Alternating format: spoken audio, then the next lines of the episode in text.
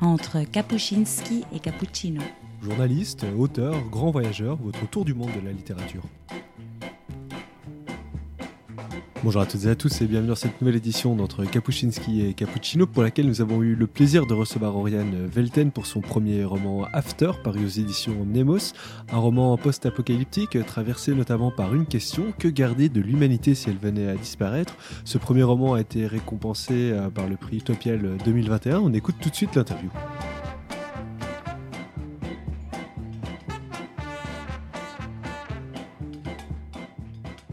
Bonjour et merci beaucoup d'avoir accepté euh, cette invitation. Bonjour et merci à vous de m'avoir invité. Alors, Oriane euh, Velten, vous êtes euh, écrivaine et vous venez de publier le roman After aux éditions Mnemos en 2021, euh, qui vient d'ailleurs de reparaître aux éditions Folio. C'est votre premier roman qui a été récompensé par le prix Utopial 2021. Alors, un roman d'anticipation post-apocalyptique, donc qui nous mène à la rencontre d'une société 3000 ans après un cataclysme et qui se questionne sur un passé dont elle semble avoir tout oublié. Peut-être, Oriane Velten, est-ce que vous pourriez commencer par nous dire ce que raconte ce, premier roman? Vous avez déjà dit les plus grandes lignes et c'est vous avez dû vous en rendre compte à la lecture, c'est un roman dont il est assez difficile de parler sans tout divulgacher. Euh, alors, je reprends souvent la formulation euh, dynamique qui a nommé ça un roman post-post-apo, parce que l'apocalypse s'est passé et le cœur du roman n'est pas la question de comment on gère la nouvelle situation, les retombées du cataclysme, c'est juste, c'est passé, ça s'est passé il y a plus de 3000 ans, et on est de nouveau dans un statu quo. C'est juste que tout a changé. Et l'idée, c'est de s'intéresser à un petit groupe d'individus qui a survécu à l'apocalypse, euh, qui s'est installé euh, dans la savane et qui vit selon des principes très égalitaires dans une société régie par euh, la modestie et l'égalité entre tous, mais qui a par contre oublié énormément de choses de, ben, de son passé et du coup de nous. Et un jour, il est décidé de peut-être aller voir euh, si on peut retrouver certaines de ses connaissances pour voir si ça peut apporter quelque chose maintenant, si ça peut aider ou si au contraire c'est trop dangereux. Et du coup, le, conseil qui gère ce village envoie euh, deux villageois, euh, Camille et Paul, pour explorer les terres renoncées et chercher les restes de notre civilisation en fait. Alors pour euh, plonger un peu les éditeurs dans le bain, je vous propose d'écouter euh, un premier euh, court extrait de votre livre. Au réveil, je ne vois que du feuillage. Le ciel est noir comme il l'a toujours été. Et les bruits aussi sont les mêmes. Je pourrais me croire au village. J'ai l'habitude de dormir dans les arbres, d'ouvrir grand mon sens de l'ouïe, et d'ajouter mes propres sons. Ce n'est pas de la vanité, j'y ai réfléchi, longuement. J'ai eu peur d'aller contre le dogme, mais ça ne peut pas être de la vanité, pas si je ne fais que reproduire ce que fait la nature. Un regard vers Camille me confirme qu'il dort encore. Je pousse doucement une branche, le bois grince et me tire une grimace. J'appuie un peu plus loin, un peu moins fort. Cette fois, seules les feuilles bruissent. J'amorce une lente oscillation frissonnante, je la module jusqu'à ce que le résultat se tresse dans le vent. Je commence alors à manipuler un autre rameau. J'obtiens un froufroutement joyeux, je fais vibrer des petites brindilles pour ajouter un élément plus aléatoire. J'aimerais y adjoindre quelque chose de plus percutant, mais je crains de réveiller Camille. Lorsque perce l'aube, j'ai étendu mon emprise à toute la ramure de l'acacia. Elle frémit selon les rythmes que je lui impulse. L'arbre et moi, nous sommes le son.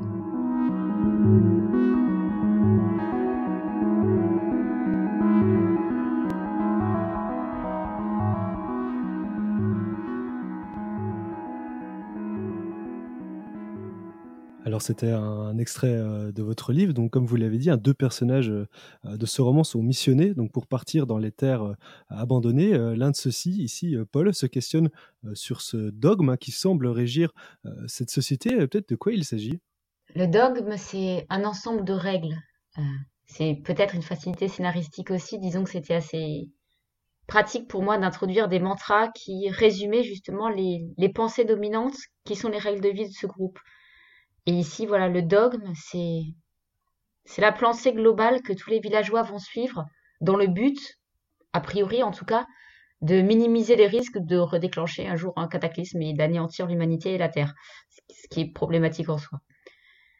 Et du coup, voilà, le dogme va à l'encontre de tout ce que, on pense en tout cas, a provoqué le premier cataclysme. Et du coup, le dogme promet l'égalité, la modestie, la prudence que des choses contre lesquelles, euh, là, comme ça, spontanément, la plupart des choses, gens euh, auraient du mal euh, à s'élever contre. Après, évidemment, c'est pas aussi simple et mon but, c'était de, de mettre en avant le fait que des règles trop strictes et surtout qui ne sont jamais discutées ou remises en question, quelle que soit leur nature, ça finit toujours par devenir problématique.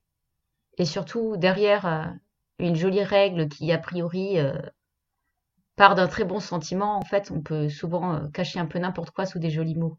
Et on le voit, hein, d'ailleurs, euh, l'un de vos personnages, euh, Paul, se questionne même sur le simple fait de créer qui serait une source d'inégalité, donc proscrite par ce dogme. Alors ce dogme dit aussi que la curiosité serait le premier pas vers la vanité, qui là, pour le coup, ne correspond pas du tout à, l'autre personnage principal de votre livre, Camille. Peut-être qu'est-ce qu'ils représentent, ces deux personnages?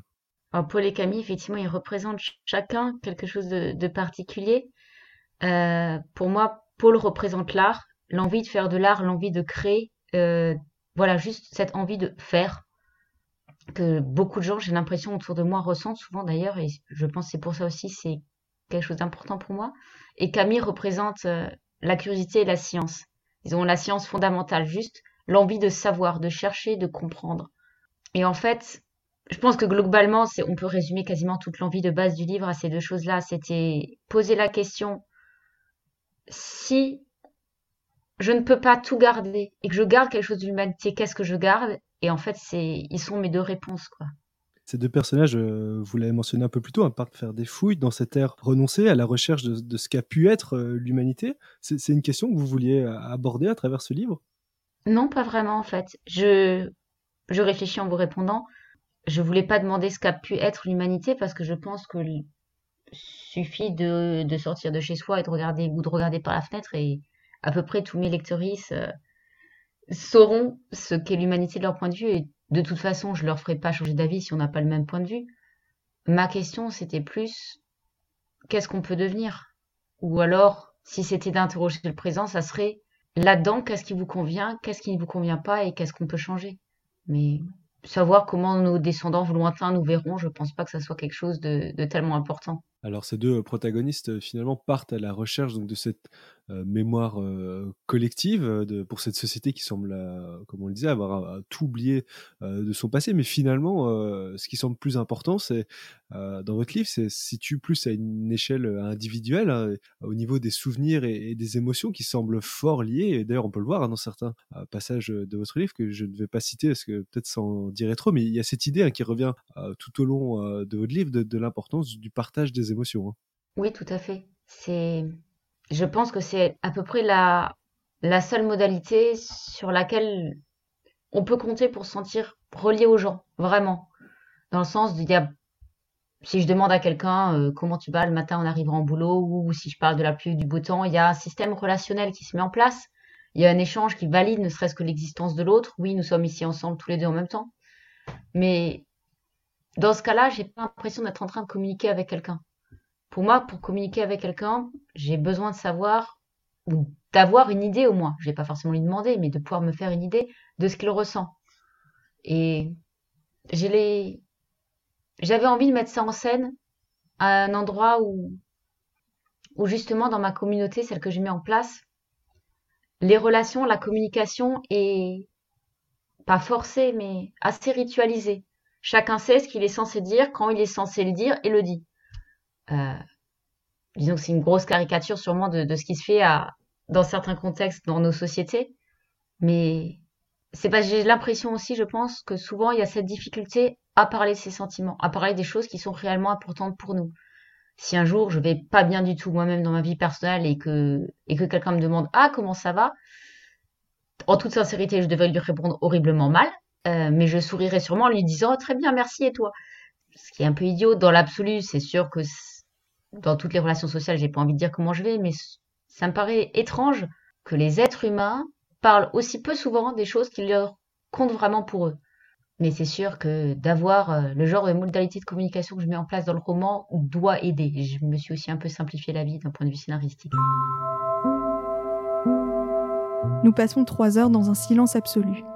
Hormis le rêche frottement végétal que notre passage engendre, et je tiens parfaitement mon engagement. Jusqu'à ce qu'un nouveau son se fasse entendre. Pauleux, qui chemine devant pour le moment, semble n'avoir rien remarqué. Le feulement se répète. Nous traversons une plaine caillouteuse où l'herbe, quand elle existe, est basse et mourante. Je distingue donc parfaitement la lionne lorsque je tourne mon regard dans sa direction. Allongée, elle nous observe placidement tandis que nous traversons son territoire. Elle se tourne à moins de 3 mètres et je n'ai jamais vu de félin d'aussi près. Je pose ma caisse au sol le plus doucement possible. Tout aussi lentement, je m'approche de l'animal. Elle me fixe, sillant paresseusement de temps à autre. Je m'agenouille. Mon visage est à moins de 50 cm de son museau. Mais qu'est-ce que tu fais? Cette fois, Paul n'a pas du tout contrôlé sa voix. Il est en panique. Je chuchote. Moins fort, tu vas l'effrayer. Éloigne-toi. Tu sais bien qu'il ne nous attaque jamais. Il suffirait qu'elle s'étire pour t'esquinter de façon irrévocable. Pauleux exagère. Cet animal ne semble pas vouloir bouger d'un pouce. Au lieu d'écouter mon compagnon et la voix de la raison, j'avance encore un peu mon visage. J'assimile tout ce que je peux. Les muscles que je devine sous la peau de la lionne, l'implantation des moustaches sous sa truffe, les fines stries sur ses iris et ses lents battements de paupières. Puis mon sujet d'étude se lève, se détourne et s'éloigne, calmement, comme si je n'existais pas.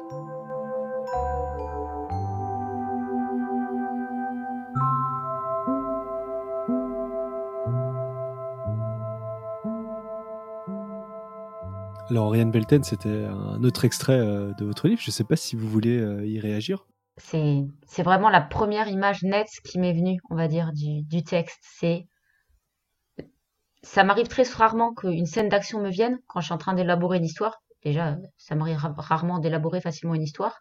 Généralement, j'ai une idée, un concept de base. Euh, si j'ai de la chance ce jour-là, j'ai des personnages qui viennent. Les scènes, c'est plus rare. Et là, j'ai eu très vite cette cette image de la lionne. Je sais absolument pas de où c'est venu ou de pourquoi, mais et comme j'ai l'impression d'avoir réussi pour une fois à retranscrire à peu près le, bah justement, le ressenti émotionnel que j'avais envie de mettre là-dedans, que j'avais même moi-même ressenti quand l'image m'est venue, et que je trouve que c'est toujours le plus frustrant, c'est de décrire une scène et de pas réussir à rendre l'atmosphère, mais pas seulement l'ambiance, mais vraiment aussi voilà le, ce côté émotionnel, le ressenti que j'ai envie de donner. Et là, je trouve que j'ai réussi. Du coup, c'est pour ça que j'aime beaucoup cette scène. Mhm. Et peut-être un mot justement sur votre euh, euh, processus euh, d'écriture. D'où cela part pour vous l'écriture? Ça va beaucoup dépendre. bon, en réalité, il y a quand même beaucoup de choses récurrentes, mais c'est vrai que mon processus change beaucoup vu que je suis encore une bébé autrice, donc je cherche encore un peu euh, comment tâtonner. Euh, généralement, il y a une idée de base, un concept. Je me dis, ah bah, et si. Euh, je, m'en note régulièrement. Il y en a des et si qui viennent, donc vu que j'en ai marre de les oublier, je me suis mis à les noter. Je me suis noté un et si. Ah oui, et si la magie était issue d'une ressource non renouvelable Je me suis noté ça il y a deux jours. Je me suis dit que ça ferait un et si marrant. Donc généralement, j'ai un concept, sauf que là-dessus, justement, le concept ne donne pas du tout une histoire pour avoir une histoire, je vais avoir besoin de personnages, je vais avoir besoin de quelque chose dont qu'ils cherchent peut-être, ou d'un affrontement. Je vais avoir besoin de rebondissement, je vais avoir besoin d'action, je vais avoir besoin de savoir où ça se passe, le comment. Donc généralement, j'ai une question de base, j'ai un concept de base, et de là viennent des questions. Donc par exemple là, ça serait, bon, si la magie était issue d'une ressource non renouvelable, bon, c'est quelle ressource? Ça se présente comment? On l'extrait comment? On l'utilise comment? D'abord, je réponds à toutes les questions qui me viennent en tête.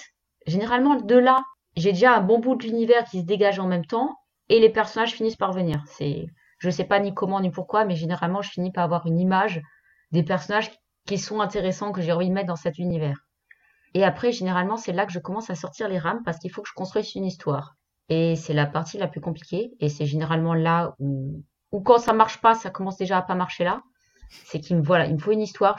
Honnêtement, je n'ai aucune idée de comment on écrit une histoire. After, le livre dont on parle, c'est mon projet 5. Là, je suis au projet 8 version 2. Voilà, sur 8, il y en a un qui est sorti. Donc, je ne sais pas vraiment quel est le processus qui fonctionne, en vrai dire. Sinon, je, le referai. Mais voilà, pour l'instant, c'est trouver les personnages, fouiller les personnages, faire des, fiches personnages bien fouillées. Et à partir de là, essayer de trouver soit un enjeu important au livre, soit un thème important à développer. Et ensuite, j'essaye de construire scène par scène, disons, rebondissement par rebondissement, une suite logique de choses qui vont s'enchaîner et me mener d'un début à une fin. Mais Disons que c'est rarement très clair la façon dont ça finit par euh, fonctionner éventuellement quand ça fonctionne.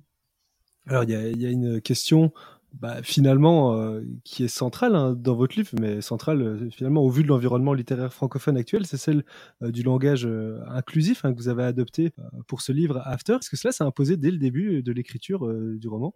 Non, pas du tout. Bah, quand j'ai écrit After, j'étais déjà dans une démarche où j'espérais être édité un jour. Et à l'époque, je connaissais pas du tout le milieu de l'édition, les maisons d'édition. Maintenant, je sais que ça a été très bien reçu par, une grosse partie de la communauté, mais je me disais que, enfin, même quand j'ai eu l'idée, je me suis dit que c'était peut-être un petit peu dangereux d'un point de vue éditorial de, lancer un premier manuscrit à un éditeur comme ça en lui disant, hé, au fait, tout est écrit en non-genré. Bon, finalement, ça a été très bien accueilli, mais j'ai hésité. Et au départ, j'avais pas du tout cette idée. Mon idée, c'était vraiment d'écrire quelque chose à la première personne, au présent. Ça, c'était clair, ça, c'est venu naturellement. Euh, mais je pensais adopter euh, notre français à dominance masculine euh, habituelle. C'est toujours compliqué à expliquer sans, sans divulgacher, mais il y a un jour, la question m'a frappée. Euh, alors, considérant que le langage évolue naturellement, je veux dire, ça, je pense que personne ne, sera en désaccord là-dessus. Tout langage évolue au cours des années. Euh, et que 3000 ans se sont passés entre eux et nous, si on ajoute que pour eux, à cause des changements qui sont produits, il se trouve que le genre de la personne n'a strictement aucun intérêt, dire ça ne fait pas plus de différence pour eux de, de mettre des pronoms différents sur une personne en fonction de son genre qu'en fonction de sa couleur d'yeux. Est-ce que, et du coup, compte tenu de tout ça, est-ce qu'il serait logique qu'ils aient gardé un langage genré pendant 3000 ans, qu'ils n'ont pas du tout besoin de continuer à s'embêter avec ça euh, arrivé à ce point, la réponse forcément était bah non, c'est vraiment pas logique. Et à partir du moment où je me dis que franchement c'est pas logique, euh, je peux plus le faire, je, je n'y arrive pas. J'aurais pu me forcer et adopter un, un langage classique, mais juste c'était pas logique et, et ça m'irritait le cerveau du coup. Donc je, je, me suis dit bon bah tant pis, je le tente euh, en façon non genrée et, on verra bien. Au pire, euh, si ça marche pas ce manuscrit-là, ben ça sera suivant ou celui d'après. Alors par chance, ça a marché. Euh, après, du coup, voilà, c'était pas du tout politisé comme démarche au moment où je l'ai eu. Par contre, c'est sûr que j'aurais sûrement jamais eu l'idée du non-genré si c'était pas une démarche qui m'intéressait de base. Moi, ce sont des, des recherches que je trouve extrêmement intéressantes, que je trouve aussi extrêmement bénéfiques parce que depuis la sortie du livre, il m'est arrivé des choses vraiment ben, magnifiques il euh, y a des personnes qui sont venues me voir en me remerciant d'avoir écrit un livre en non-genré parce que, ben, pour une fois, eux qui se considéraient comme non-binaires réussissaient à se reconnaître dans des personnages. J'étais là en mode, juste pour ça, ça vaut le coup, quoi. Et à contrario, c'est vrai que quand on me dit, euh, pour cette fois, ça m'a pas trop gêné que ça soit en, en non-genré parce que l'histoire euh, l'explique, le justifie. Il y a des fois, je suis en mode, oui, et du coup, s'il n'y avait pas une justification aussi claire, ça aurait gêné alors que c'est juste une, une, autre façon de voir le monde, quoi. C'est juste, j'ai juste changé quelques pronoms. Je suis même pas allée à, à fond la caisse, j'ai gardé la plupart des accords masculins dominants. Et, oh, et pour le dire clairement, il y a encore des gens qui râlent à cause de ça, et je trouve que franchement, ils exagèrent. Ça leur plaît pas, ils ont qu'à le refermer à la troisième page et passer à un autre livre. Ah, c'est sûr. Et vous avez, vous dites, vous avez fait des choix aussi. Et euh, bon, un de ceux-ci, c'est que vous n'utilisez pas, par exemple, le pronom Yel, mais plutôt il. Qu'est-ce qui motive ce genre euh, de décision euh? Alors moi, je l'ai fait beaucoup d'un point de vue. Alors j'ai un peu, j'ai un peu réfléchi en fonction de facilité de lecture, en me disant que j'allais quand même essayer de choisir des choses qui peut-être disparaîtront plus vite à la lecture. Le cerveau va s'habituer plus vite, mais surtout, je suis repartie de mon ma réflexion de base en me disant donc c'est leur langage qui a évolué naturellement, disons, pour se dégenrer, et ce n'est pas un langage qu'on a inventé non genré. Les pronoms non genrés le langage non binaire qu'on peut utiliser nous actuellement. Euh, quand je veux écrire, disons dans une lettre officielle un non binaire, j'utilise des pronoms beaucoup plus classiques, j'utilise pas ceux de mon livre. Euh, mais ça, c'est c'est un français non genré qui a été inventé comme tel. C'est, on va dire, une langue non genrée native. Alors que moi, mon but, c'était de faire une langue non genrée évolutive. Ils n'ont pas décidé de dégenrer leur langage. Ça s'est juste fait petit à petit parce que, ben, ce n'était plus un besoin utile, voire même, ça pouvait être euh, à l'encontre du dogme, d'un certain point de vue. Et du coup, ça s'est fait petit à petit. Et plutôt, du coup, voilà, j'utilise le il au lieu du yel, parce que ça a dérivé à partir de l'oral, vu que c'est une communauté qui est surtout fondée sur l'oral plus sur l'écrit. Et du coup, ils ont dérivé à partir de leurs propres mots. Ça me semblait plus logique pour la plupart des mots qu'ils aient pas forcément fait les mêmes choix que nous finalement, euh, euh, quel avenir pour l'écriture euh, inclusive selon vous? Ça semble évidemment aller dans l'évolution de la langue, vous le dites, mais comme vous le mentionnez aussi, il y en a encore qui se crispent avec ça. et pour vous aussi, plus personnellement, est-ce que ça donne le ton pour vos prochains romans ou alors c'était juste... Comment dire? Alors, moi personnellement, si tout le monde réfléchit comme moi, je pense que l'écriture inclusive serait un avenir tout à fait probable à la langue, on va dire française ou moi, je connais franchement pas assez le le contexte lexical, langagier des autres pays ou des autres euh, langues dominantes pour le dire, mais voilà, non, le français n'est pas une langue dominante. en tout cas, je connais que le français, donc je vais parler que de ça. Moi, je pense que c'est quelque chose que beaucoup de gens espèrent. Je pense que c'est quelque chose qui aurait une relative importance, parce que je fais partie des gens qui pensent que le langage qu'on utilise, étant donné qu'il formalise nos idées, eh ben, ça entraîne aussi le fait que comment dire Je pense que le langage et l'idée ont un effet rétroactif chacun l'un sur l'autre. Je suis obligée d'utiliser le langage pour parler, donc pour énoncer mes idées. Et du coup, mes idées se forment via ce langage. Et du coup, les idées que j'ai qui découlent de ces idées formées par le langage, etc., etc. Du coup, je me dis que si on avait tous un langage non genré, on aurait sûrement des idées relativement différentes. Et franchement, un langage qui ne fait plus différence entre les genres, je pense que ces idées différentes seraient meilleures. Après, je, sais que c'est pas l'avis de tout le monde, mais en tout cas, c'est le mien. Et par contre, ça, c'est d'un point de vue théorique. Euh, d'un point de vue pratique, comme vous le disiez, il y a plus que des crispations. Euh, à chaque fois que quelqu'un ose utiliser un point médian, on a même des ministres qui se mettent à dire que c'est la fin de la civilisation. Euh, du coup, mon avis personnel, relativement pessimiste, est que c'est très mal barré pour l'écriture inclusive. Et en plus, si on regarde le, le, contexte culturel en ce moment, on a l'impression que sur toutes les luttes sociales, il y a des énormes backlash qu'on est en train de se prendre dans la gueule. Donc franchement, euh, je parierais pas sur la réussite à court ou à moyen terme du langage inclusif. En tout cas, on va dire euh, hors sphère littéraire pure, et mhm. même dans les sphères littéraires. Et après, pour moi en particulier, euh, après After, j'ai eu le petit regret de ne pas avoir poussé le truc plus loin. Et du coup, dans le projet suivant, qui est le projet 6, du coup, vu que je les numérote, j'ai poussé le bouchon plus loin, effectivement. En fait, c'est j'ai une histoire basée sur des anges. Et du coup, je me suis dit, oh bah parfait, le sexe des anges, c'est une question qui a jamais été résolue par personne. Du coup, endroit idéal, mettre un, un langage parfaitement non genré et qui du coup sera nativement non genré, vu que c'est le langage angélique. Et là, j'ai tout dégenré. Et honnêtement, je me serais douté à la base du boulot que c'était de réinventer absolument toutes les règles d'accord. Je sais pas si je me serais lancée dedans, mais c'était un super exercice. Euh, par contre, du coup, effectivement, c'est pareil. Je l'ai fait aussi parce que ça il y avait une raison, ça m'amusait, j'avais envie de le faire, je voulais montrer que c'était possible et il y avait une raison.